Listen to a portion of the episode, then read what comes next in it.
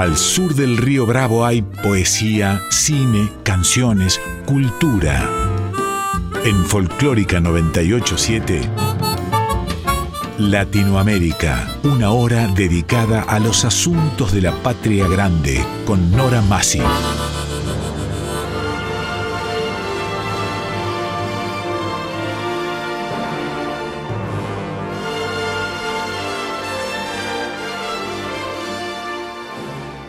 Latinoamérica, novela, cuento, teatro, poesía, música, artes visuales, nuevas tecnologías.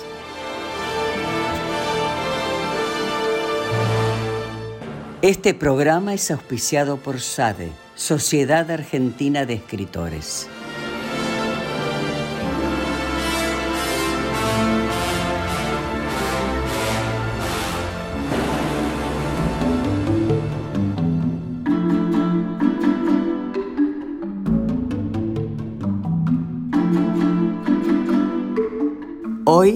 Nuevas tecnologías. Pablo Menegol, periodista, comunicador, marketinero. Tema, el futuro de la música. Sus invitados, Mariano Cosa, Ariel Albornoz.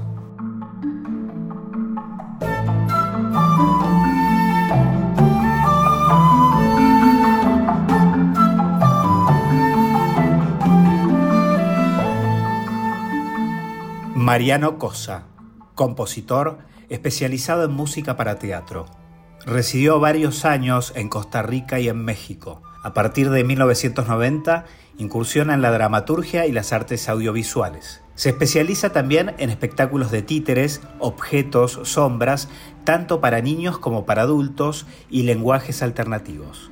Ha trabajado con actores con problemas auditivos, experimentando con la lengua de señas como recurso estético y expresivo. Ha participado de muchos encuentros y festivales de teatro internacionales desde Estados Unidos hasta China. En la actualidad escribe para los canales Paca Paca y Encuentro, además de participar en el Consejo de Nuevas Tecnologías de Argentores, Sociedad General de Autores de la Argentina. Ariel Albornoz, ingeniero en electrónica. Trabajó más de 10 años como DJ profesional en eventos públicos y privados, diseño, construcción e instalación de sistemas de sonido, acústica de salas de ensayo y locución. Actualmente se dedica al desarrollo de software aplicando la tecnología más reciente, la producción.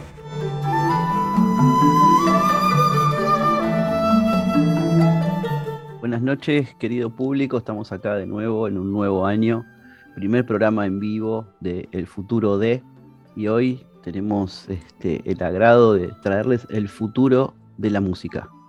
Tenemos al ingeniero Ariel Albornoz, que se dedica a la música desde hace muchos años y al lado técnico.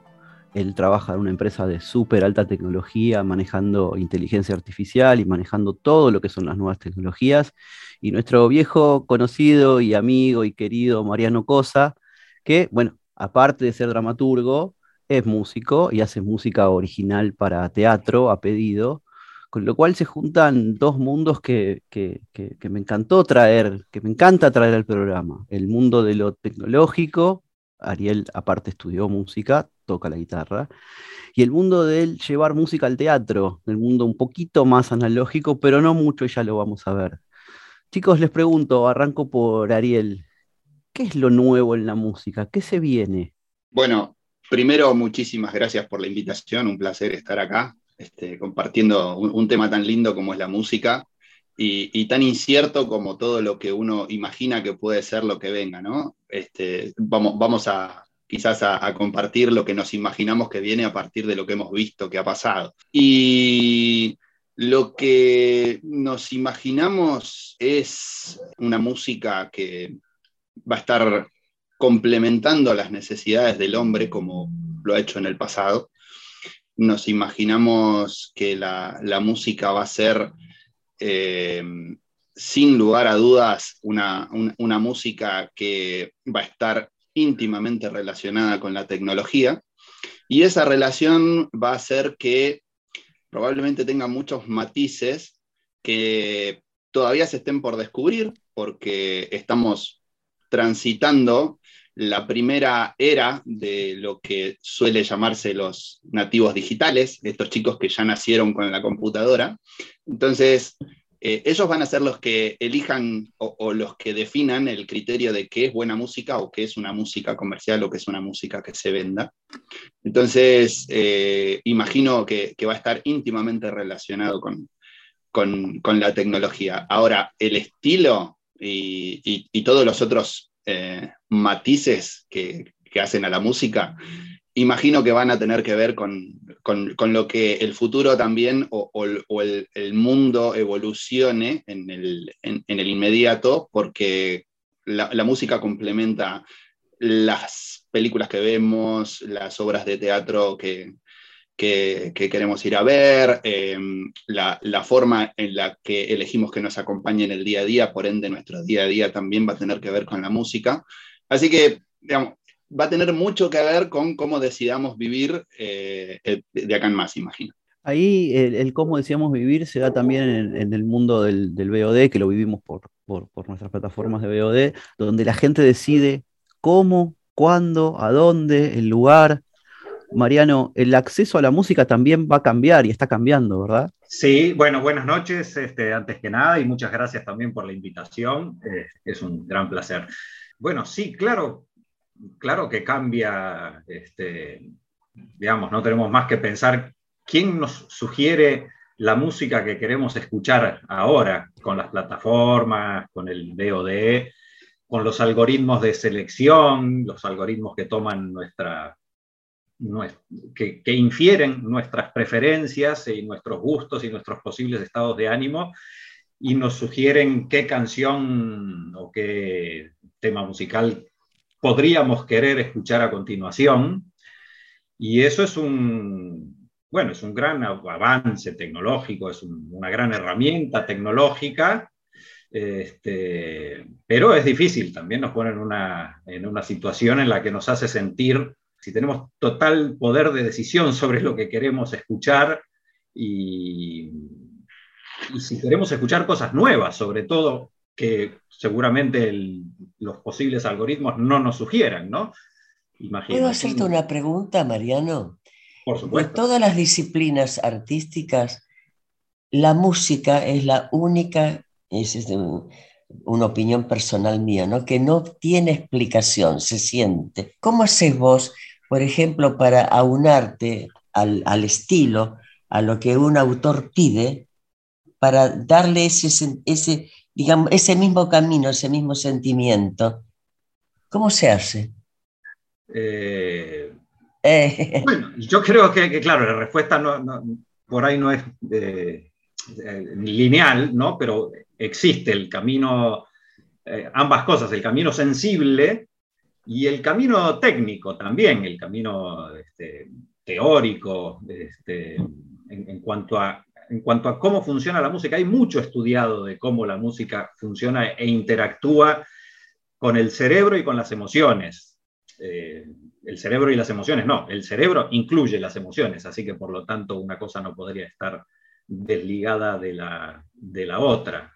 Este, en, en cuanto a la decisión personal sensible, hay mecanismos que uno por ahí ni el mismo compositor a veces conoce y de ahí viene la intuición, este, el instinto, la creatividad, qué sé yo, que después se modera con el oficio y con decir, bueno, este, acá para acompañar este momento o esta escena, en el caso de una obra de teatro, de una película, no sé qué, bueno, necesitamos de ciertas tensiones y relajaciones, que el lenguaje de la música no es otra cosa que eso en realidad.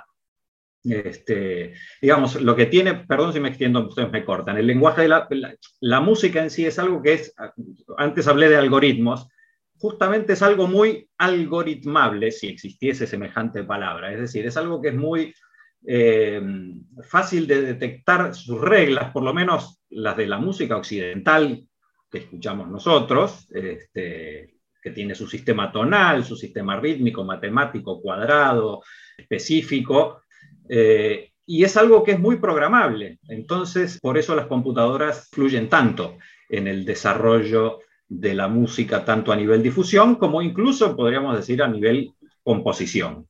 Pero bueno, es un, es, un lenguaje muy matemático la, la música, por eso este, es, es, matemática pura, ¿no? La música. Sí, no pura, no pura, pero, pero digamos que en, en, en el sistema este abstracto de lo que es la música, de, de lo que es la, la, la, interacción de un acorde con otro, de una línea melódica con un acorde, de una sucesión de acordes, de un movimiento, todo digamos que es matemáticamente eh, escribible, para usar una, Perdón, Pablo, pero esto me interesaba mucho, discúlpame, ¿no? Con Mariano hemos hablado mucho de este tema y, admiramos a, un, músico, un director de orquesta, a Sander, Mariano. A Benjamin eh, Sander. Benjamin Sander. La música se explica entre situaciones de descanso y situaciones de tensión. Ejemplo, el blues el blues normal, el chiquito, el cortito, primera, tercera y quinta, donde tengo que jugar en ver, a ver a dónde pongo la atención. Y eso se puede escribir matemáticamente, y ya vamos a llegar ahí, porque la inteligencia artificial puede hacer eso. Lo que no puede hacer por ahora, y digo por ahora porque ya lo vamos a charlar, es elegir cuándo emocionar en improvisaciones. Pero por ahora. Entonces, volviendo al tema de las composiciones y, la tecnología, yo lo que siento es que lo que dijo por un lado este, Ariel y por el otro lado Mariano, lo primero que perdemos con la tecnología, si bien ganamos mucho, es el libre albedrío de elegir. Hoy las plataformas eligen por nosotros. Yo prendo una plataforma y me dice, usted está listo por escuchar esto, esto, esto y esto. Y si quiero escuchar otra cosa, tengo que hacer una búsqueda. Y entonces ese libre albedrío de elegir que antes sucedía con mi colección de CDs, yo llegué a tener 3.000 CDs. Es poco para un coleccionista, pero mucho para una persona común y corriente, digamos. En el momento decidí donarlos, los doné, los doné a una escuela de música. Y lo que sentí es que perdí mi elección de ir a buscar la cajita de lo que yo quería escuchar.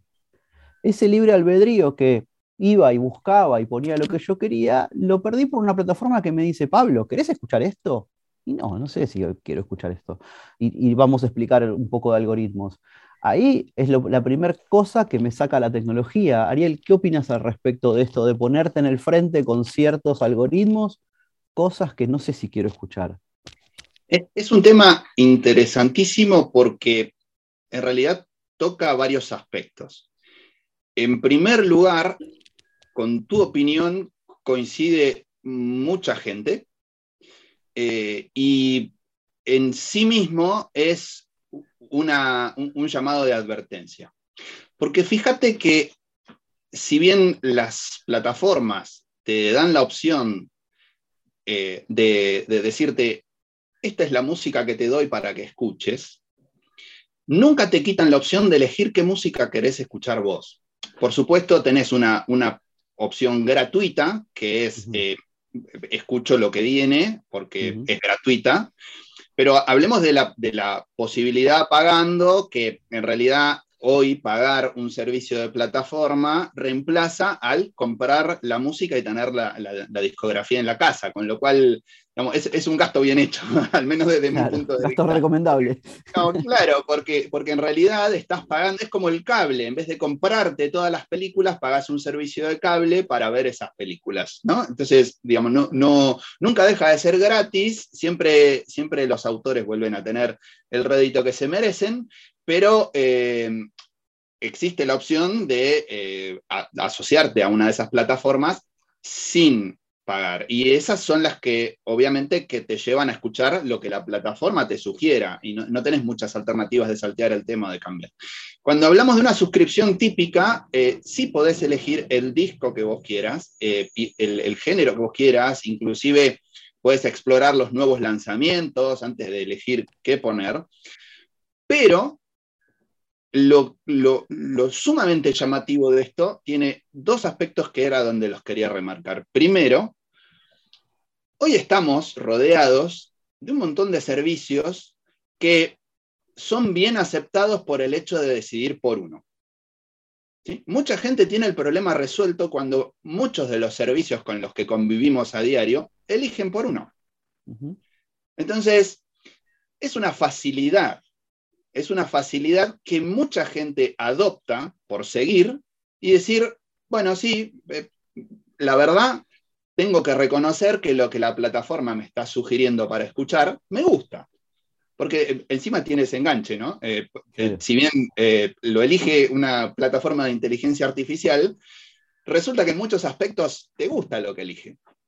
Entonces, permite descubrir artistas que jamás los hubieras ido a buscar vos, eh, descubrir eh, quizás orígenes musicales de países que normalmente uno no va hacia esos países a buscar autores o compositores de música, y termina descubriendo a veces eh, algunas gemas desde lo musical que por el conocimiento propio no las habríamos ido a buscar. De alguna manera las tenemos que aprender. Antes aprendíamos escuchando la radio, ¿sí?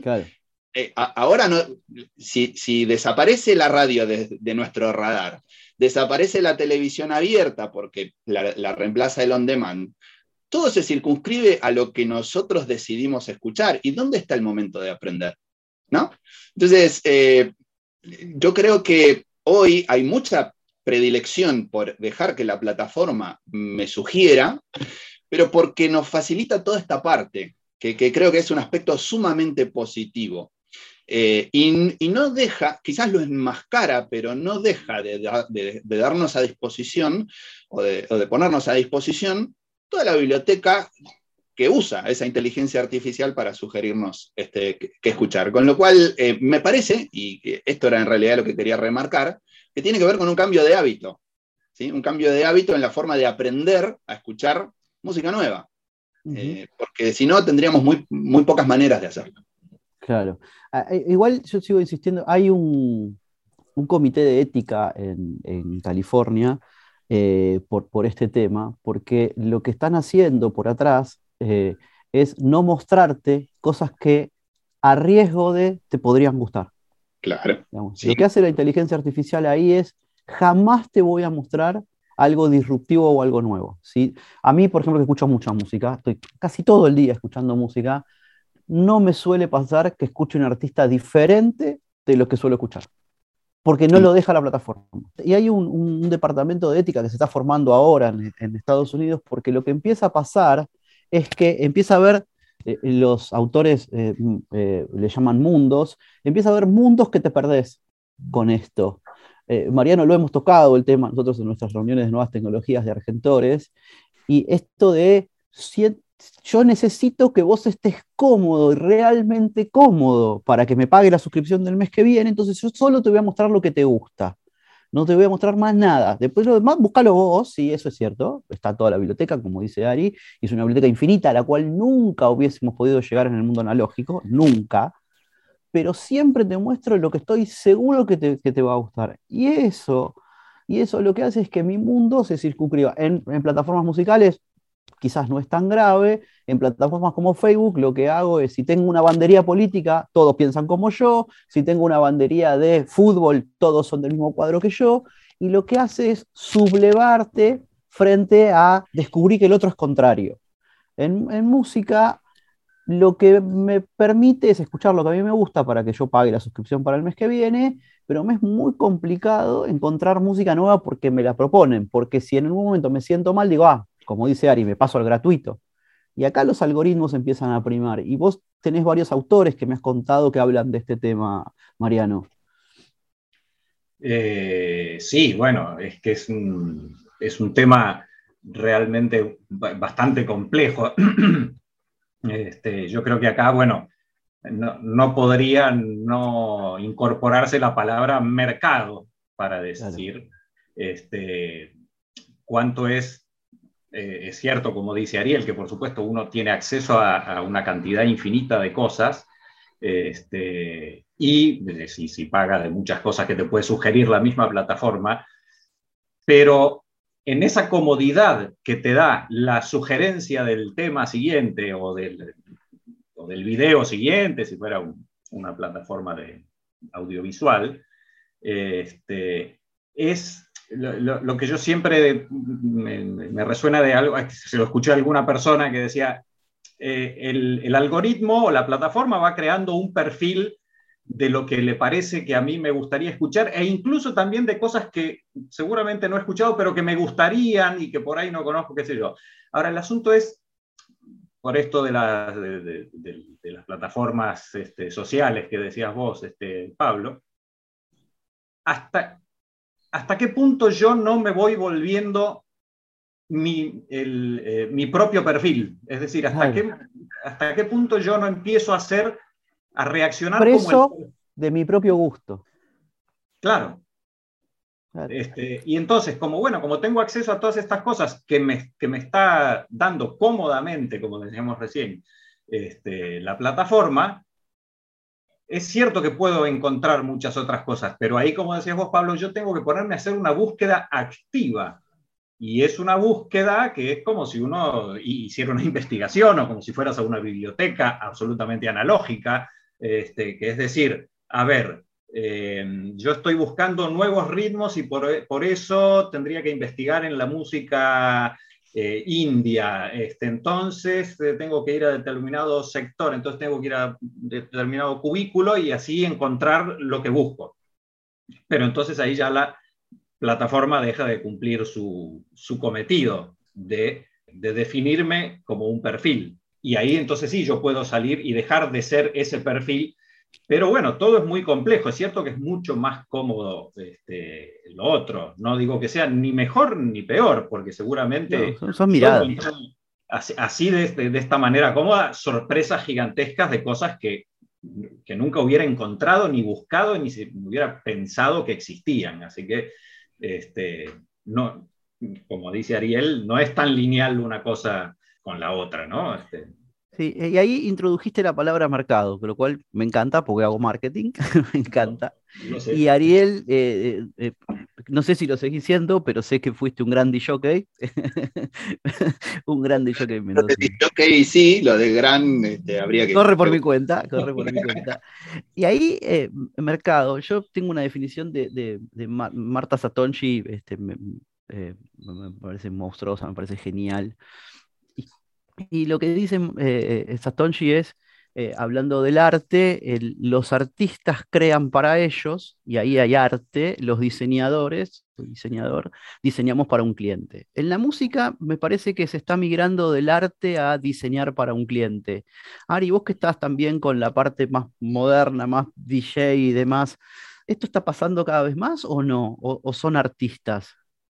Es una mezcla de las dos. Sí, está pasando, no es que se vea acelerado el ritmo ahora respecto de algunos años, pero sí el, acceso tan facilitado el día de hoy a herramientas poderosísimas para componer música, para crear música desde tu casa, desde el celular, desde todos lados, hace que mucha gente pueda desplegar una creatividad que antes no podía porque no tenía acceso a las herramientas para hacerlo. Entonces, eh, no solo ahora conviven la demanda de una música específica para algo o alguien, sino también mucha oferta de gente dispuesta a hacerlo. Entonces, eh, es la verdad que un momento muy bueno para todo eso, porque antes muchas veces no podías elegir, ¿sí? No podías elegir ni, de hecho, eh, en, los 70, 60, la, la, música que se hacía era con la tecnología a la que se podía acceder y las limitaciones que ello, ello marcaba. Eh, y también había que encontrar compositores, que ese compositor estuviera disponible, que estuviera dentro de nuestro presupuesto y alcance. Hoy, hoy todo eso desapareció.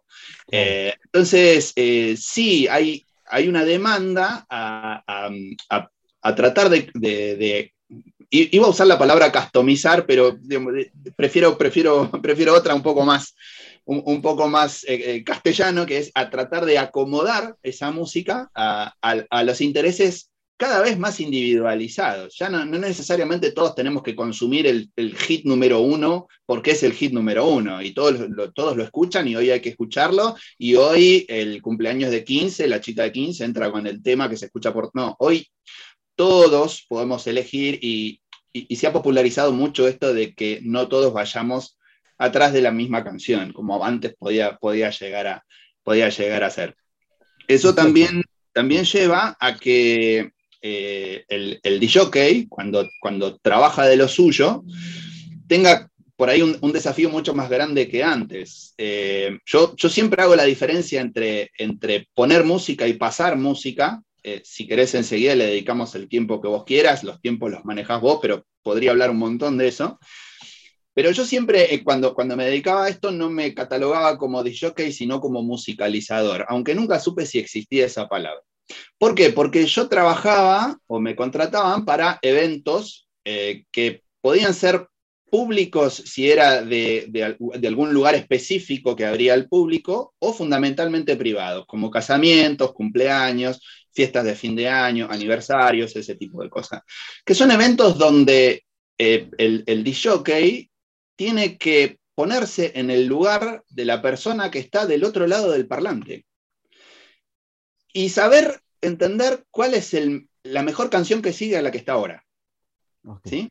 Entonces, eh, antes era un nicho eso, eran solo los DJs los que hacían eso, de, ponerse en el lugar del otro, ¿sí?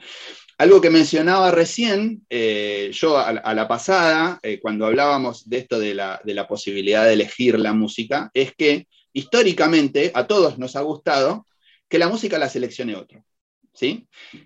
Creo que a ustedes también les ha pasado y a los oyentes, si, si piensan un segundo, cuando tienen que elegir cuál es el tema que van a poner después en la, lista de temas, ya se perdió un poco esa, esa magia de no mm. saber qué viene después.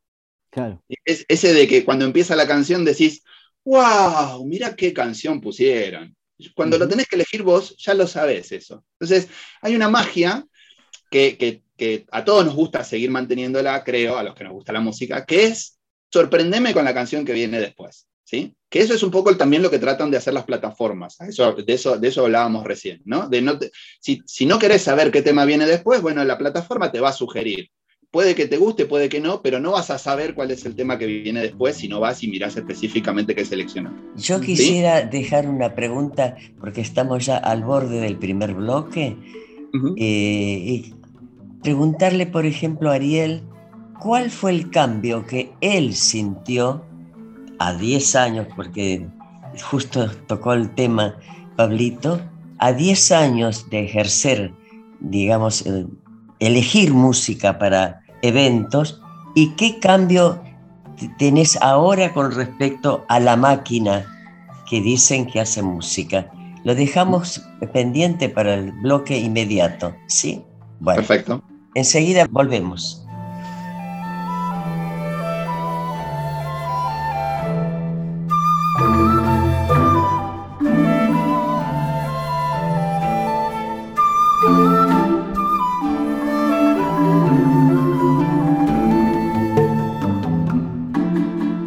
Latinoamérica, con Nora Masi en Folclórica 987.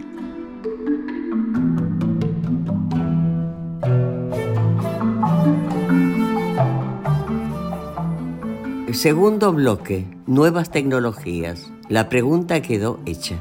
Bueno, en, en realidad en los últimos 10 años yo creo que el cambio más grande que, que hubo o, el desafío más grande para, para un jockey o para una persona que tenía que trabajar de musicalizar eventos o este, reuniones y demás, es que todos hemos ido en estos últimos 10 años a esos eventos cuando son familiares o reuniones informales y demás, y hoy ya es infaltable el parlante inalámbrico el parlante inalámbrico, que uno lo puede llevar a cualquier lado, suena muy bien, suena fuerte, se puede conectar con cualquier teléfono.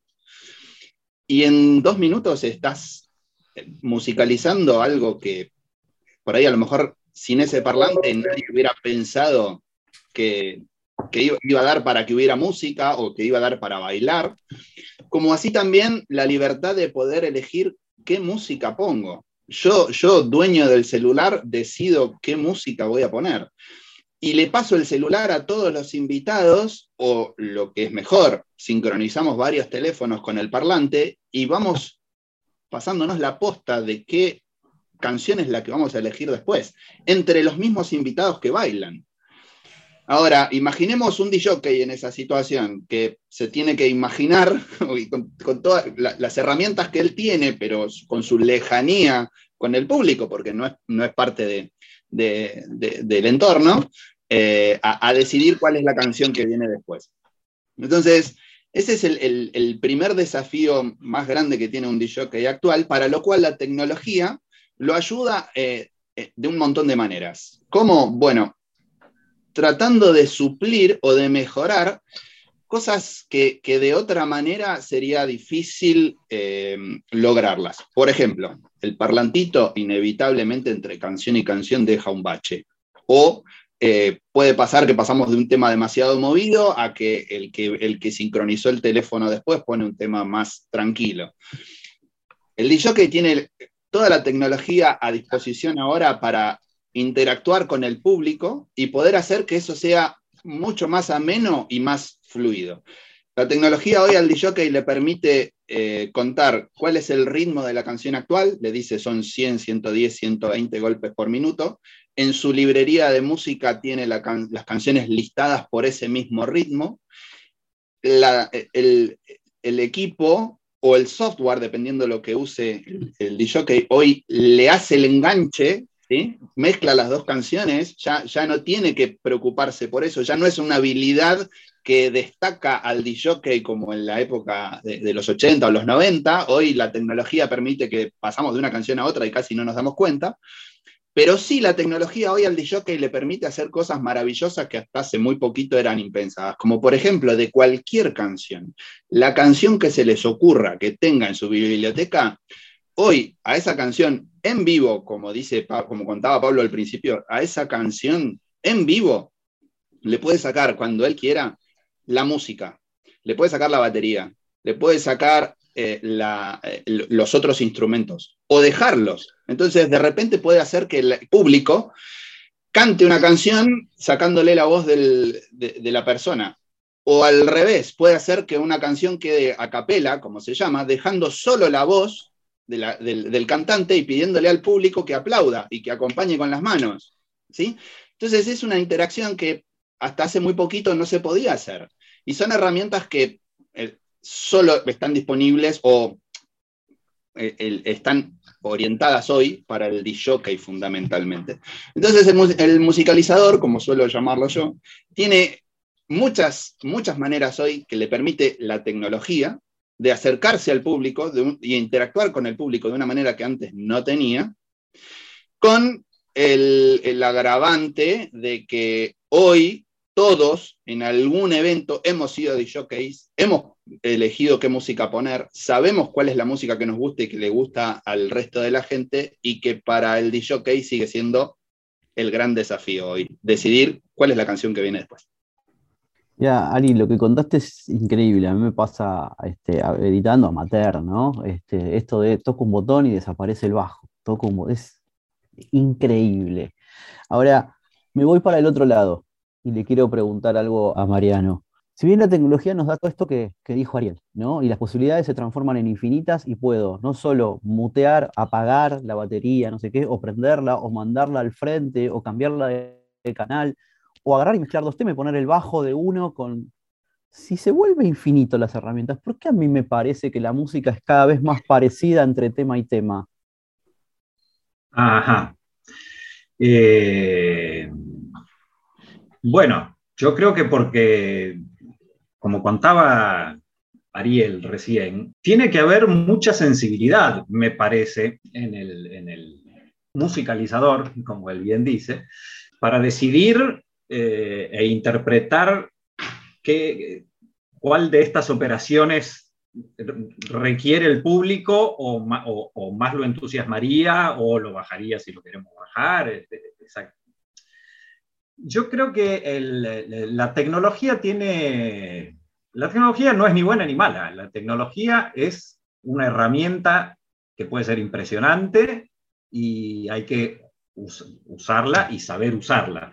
A mí me pasó, no ahora, porque ya la tecnología justamente avanza muy rápido, pero me, pasaba hace bastante, hace unas décadas este, con los sonidos sintetizados, es decir, no, los sonidos este, típicamente sintéticos, sino los que querían simular unas cuerdas, unos vientos, un ensamble, lo que fuera, este, que yo de repente, bueno, por ahí escribía, componía y grababa alguna cosa usando esos este, ensambles digitales este, para una obra de teatro, supongamos, o para lo que fuera, y de repente unos días después o tiempo después escuchaba una publicidad hecha en Australia, si querés, que tenía exactamente el mismo colchón de cuerdas, que sonaba exactamente eh, igual, no, no la misma composición, por supuesto, pero sí la misma textura, el mismo carácter de sonido,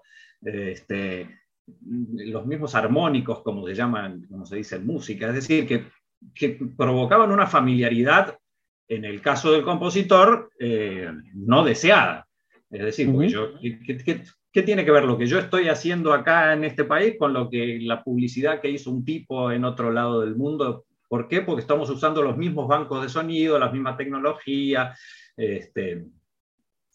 Ahora, eso ha, por suerte, evolucionado al punto de que uno puede editar, es decir, editar, customizar o personalizar, como decíamos este, antes, este, los propios eh, sonidos para que sean más personales. Pero nuevamente pasa esto que decía antes, requiere del trabajo, de mucho más trabajo eh, del ser humano, en este caso del compositor o del arreglador o del este, procesador de sonido que lo esté haciendo, el encontrar un sonido personal y no un sonido que es el que me está dando la máquina de por sí. Es decir, si, yo no eh, tengo la preparación suficiente, ni le dedico el tiempo suficiente, ni hago el, esfuerzo suficiente, y me quedo solo con lo que me da la tecnología sin poner un ápice de, de trabajo extra,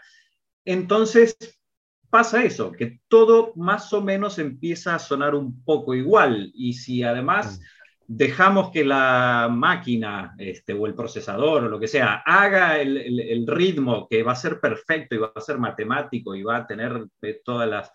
Pero no va a ser un ritmo tocado por mí. Por ahí yo lo, puedo seguir muy brillantemente, pero ese ritmo no, va a ser mío, digamos, va, va a estar generado por una máquina.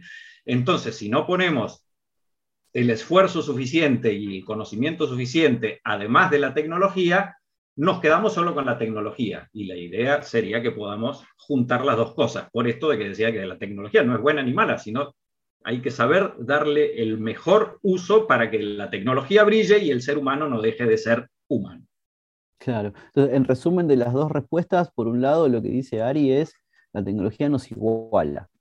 Entonces, tengo muchas herramientas y casi, digamos, cualquiera podría ser un DJ. Ahora, ¿dónde está el DJ bueno?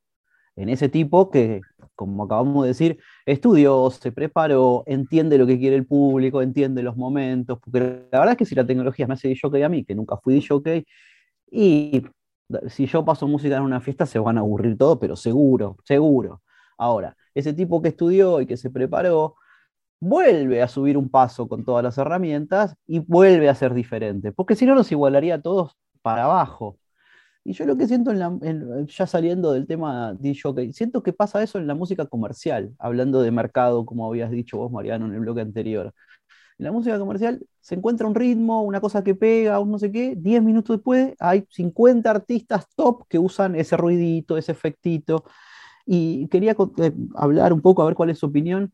Eh, el otro día en, en, un WhatsApp de, estábamos hablando de música entre varias personas y yo proponía que se ha corrido un poco el eje del protagonismo. El protagonismo que en los 90 este, se lo llevaban las grandes bandas, los grandes músicos, el, frontman, el músico principal, digamos, que iba al frente. Hoy se lo están llevando justamente por esta problemática los productores. Hoy hay, eh, como Bizarrap, que me parece un monstruo, un genio total, productores que están en el ruidito, en el cosito, para hacerlo diferente, porque si no me queda toda la música igual, que como hablábamos antes, yo me acuerdo que eh, antes se borraban por postproducción las respiraciones, este, se acentuaban este, ciertas heces si me las comía, Y hoy se trata de dejar todo más natural, porque si no es todo máquina y queda todo muy frío, y ese galardón se lo llevan los, los, productores hoy. Hoy el productor tiene mucho que ver con el triunfo de una banda y mucho que ver con que esa banda se diferencie de otras. ¿Cómo van a ser estas nuevas grabaciones, Sari, vos que estás metido en el mundo tecnológico? Porque, de nuevo, me parece fundamental el humano y vuelvo a insistir, hoy con inteligencia artificial, cualquier inteligencia artificial puede hacer música. Una cosa es hacer música, otra cosa es emocionar, pero hacer música pueden porque es una cuestión matemática. ¿Cómo van a ser las nuevas grabaciones, Ari? ¿Qué nos depara el futuro de la grabación? Mirá, yo creo que en principio eh, van, a, ser perfectas. Es decir, alguien podrá decir, la perfección no existe, ¿no? Siempre se puede mejorar. Pero yo me refiero al, punto de vista de quien la consume, de nosotros. ¿sí? Eh, y, por ahí el ejemplo más, más característico es, eh, quizás lo, hemos visto con, la televisión, ¿no? Lo que hasta hace un tiempo nos parecía que era la perfección, se fue mejorando, se fue mejorando, se fue mejorando, pero en todos esos momentos nosotros supusimos que eso era perfecto. ¿sí? Cuando salió el DVD respecto del VHS, dijimos, es, la perfección del VHS. Esto es perfecto, es el disco que lo hace todo, ¿no? como cuando lo, alquilábamos. Eh, y después vino eh, el, 2010 con el Mundial y, la revolución del HD y de repente mirábamos HD y mirábamos la, la, televisión tradicional y decíamos, qué feo se ve. Pero hasta no haberlo visto lo nuevo, no nos habíamos dado cuenta de que eso era feo.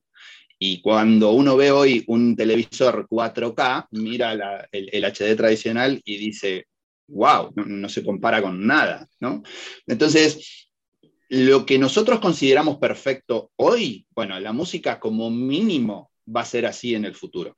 ¿Por qué? Porque hoy ya es, es, es un error que no se permite que un cantante desafine, ¿sí? que un bajista no pueda seguir un ritmo, que, una, que la, batería con el bajo no coincidan en el golpe, que, los arreglos de la guitarra no puedan ser lo suficientemente complejos para creer que es un extraterrestre el que está tocando la guitarra. ¿sí? Hoy, Pero eso humanizaba un poco la música, Ari, no, no la hacías más. Esto la, esto la deshumaniza, sí, sí, la deshumaniza. Pero porque antes tolerábamos, lo que vos decías, antes tolerábamos un error que, sabíamos que existía, pero lo corregíamos, eso, eso de sacar los silencios, eh, de, eh, que los silencios sean silencios, digamos, sacar la respiración y demás, pero, pero en vivo estaba. Eh, comprabas un, recital en vivo y lo veías ahí. Hoy, hoy ni siquiera, hoy en vivo la persona no puede desentonar. No voy a decir el programa, pero hay, hay como mínimo este, tres programas en los últimos años que salían por televisión pública donde invitaban cantantes y tenían marcado cuál es el micrófono desde el que tenían que cantar y desde cuál tenían que hablar. Eh, hubiera sido muy gracioso que hablara desde el que tenía que cantar, pero el micrófono que tenía marcado para cantar es el micrófono que le acomoda el, tono de la voz de manera tal de que jamás en ningún momento desentone. Puede ser una actriz, un cantante, alguien que nunca te imaginaste que cantaba y lo escuchás y decís, che, mirá qué bien que cantas. Hay un montón de tecnología atrás. Sí, la despersonaliza, pero porque hoy la tendencia es a consumir la perfección. Claro, mira, eh, hablando de eso y ahora le paso este, la voz a Patricio que quiere hacerles una consulta. Eh, en el último Lollapalooza, eh, descubrí y teniendo bastante oído, porque, porque todo estaba retocado, todo era muy perfectito, que había cantantes que ni así, ni así cumplían con la expectativa que me levantaron en el disco. En el disco dije, esta persona es Dios, esto, esto es la reencarnación de Freddie Mercury. Y la escuché en el Lula y no. Entonces, ojo con eso también, porque llevar todo a la perfección después conlleva una desilusión en el público. Y había público que con ese cantante se retira. Claro, son varios escenarios, podés entrar, salir, son muchas horas. Entonces, lo que tiene de bueno en Lollapalooza es que en el, en, el line-up, digamos, en, la grilla, tenés a muchos para elegir, pero también es, che, estoy cansado, este desafina, me voy. Estamos jugando como al límite también con eso, con hacerlo perfecto. Patricio. Eh, sí, acá estamos.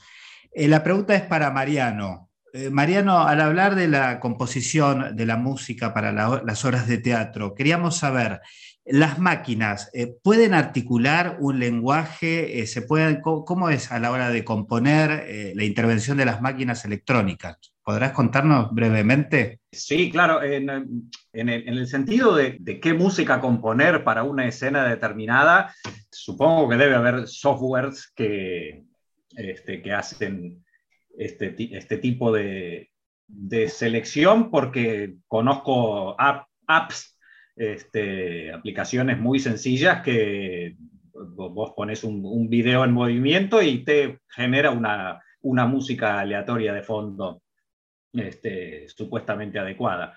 Este, en cuanto a la tecnología usada eh, para para, para, que un compositor cree esa música, digamos, obviamente que sí es mucho, mucho más fácil y mucho más accesible, porque yo acá en mi escritorio donde estoy tengo al lado un, un teclado de piano electrónico, tengo un software de computadora y puedo grabar si quiero una, y si tengo la, suficiente capacidad de, memoria y de velocidad de procesamiento de las máquinas, puedo grabar yo acá en casa una orquesta eh, sinfónica o un ensamble de cuerdas o lo que sea, que ahí volvemos a la primera pregunta de, Pablo de este último segmento, que es, ¿y no suena todo demasiado parecido, demasiado, este, incluso demasiado perfecto? Hay veces que yo coincido con lo que creo que apunta Pablo y por ahí,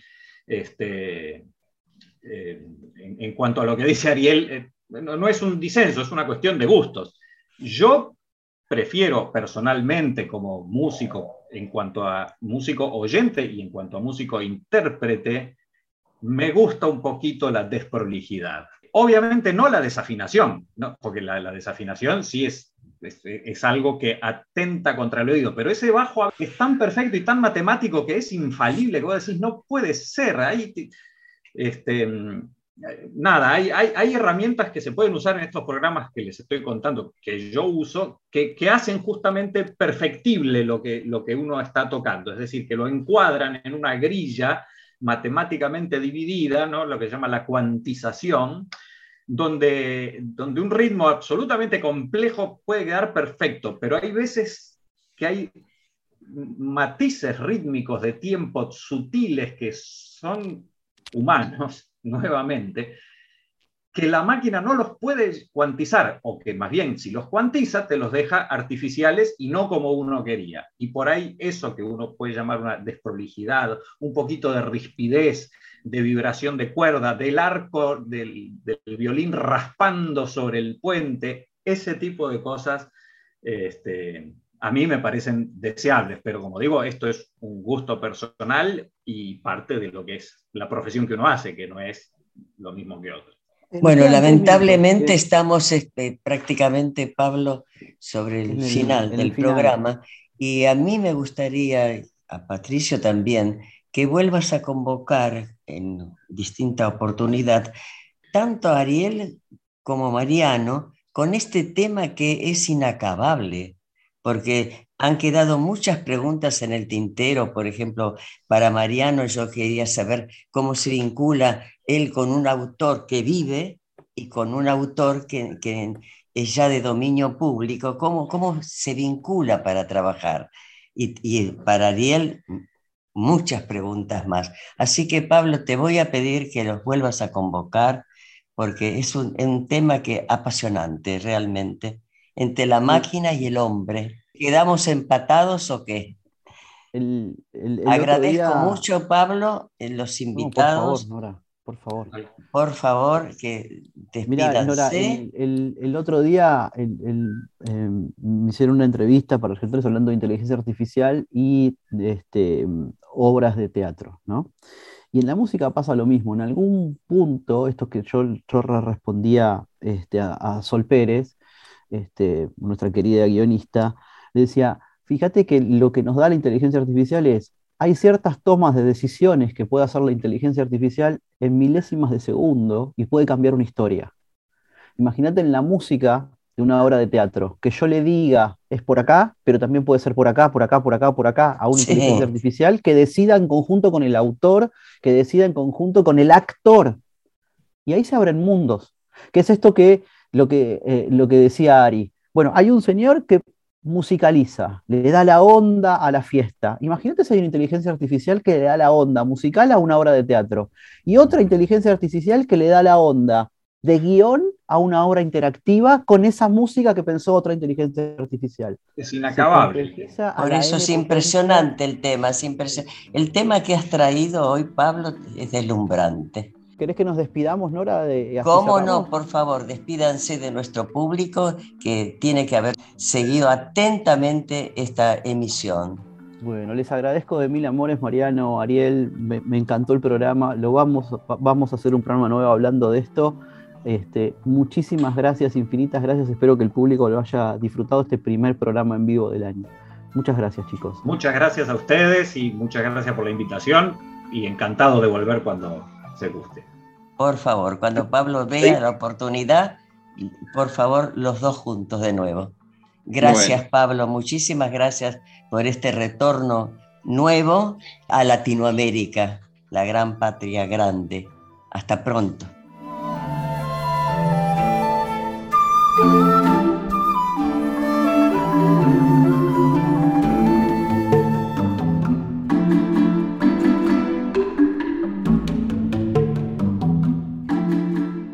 Hoy, nuevas tecnologías. Pablo Menegol, periodista, comunicador, marketinero. Tema, el futuro de la música. Sus invitados, Mariano Cosa, Ariel Albornoz.